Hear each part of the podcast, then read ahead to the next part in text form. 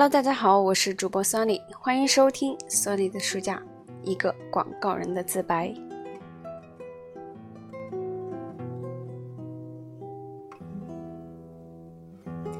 今天接着和大家来分享，呃，第四章，怎样当一个好客户，后面的第十一至第十五条规则。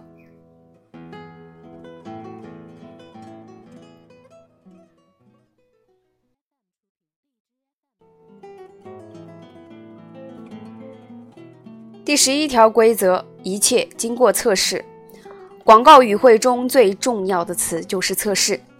面向消费者测试你的产品，测试你的广告，你在市场上就会事半功倍。二十五种新产品中有二十四种在测试市场上是通不过的。厂家不做市场测试就将产品投向全国市场，如果失败了，他就会蒙受巨额经济损失，也会蒙受名誉损失。其实呢，这种产品原可以在测试市场上不被人注意的去否定掉，厂家蒙受的经济损失也可以相对小一些。测试你的产品承诺，测试你的媒体，测试你的标题和插图，测试你的广告尺寸。测试你的媒体投放率，测试你的广告开支水平，测试你的电视广告，永不停止的测试，你的广告就会不断的得到改进。第十二条规则呢，就是要汲取效率。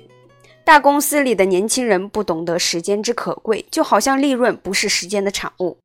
杰里·兰伯特以李斯德林漱口水取得突破性成功时。他就把时间按月分段，以加速整个市场营销进程。兰伯特每月查核一次他的广告和利润，结果他在八年的时间里赚了两千五百万美元，而大部分人却要花十二倍时间才能做到这一点。杰里·兰伯特主持兰伯特医药公司的那些年，公司不是按年，而是按月过日子的。我向所有的广告主推荐这种做法。第十三条规则：不要为有问题的产品去浪费时间。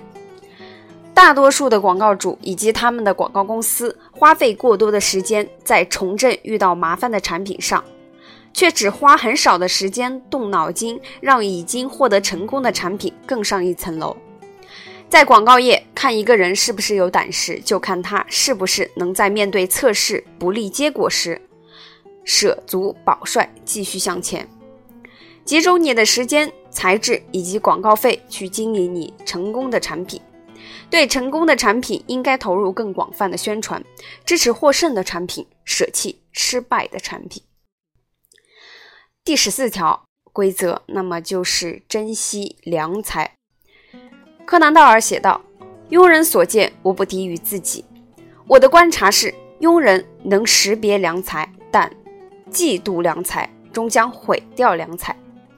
广告公司里才华出众的人凤毛麟角，我们需要尽可能的去发掘这些人才，但几乎毫无例外的是，他们都特别难相处，要很珍惜他们，他们才会替你下金蛋。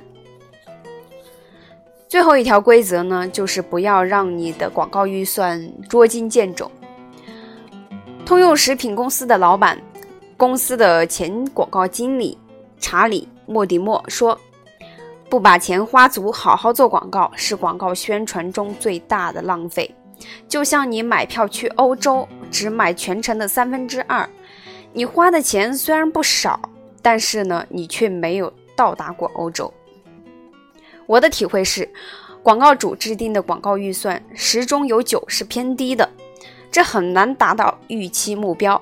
如果投入某一个品牌的广告费一年不足两百万美元，那你就不要不断的做全国性的广告宣传活动，要攒拢拳头，集中财力于最有把握的市场，要不然就把广告宣传瞄准某一个消费者阶层，或者干脆放弃做广告。我讨厌这样说，然而致富的道路还多得很。好，到这里呢，第四章的内容就已经全部结束了。那么接下来第五章，我们将会学习到怎样去创作高水平的广告。好，今天的节目到这里就结束了，感谢大家收听，再见。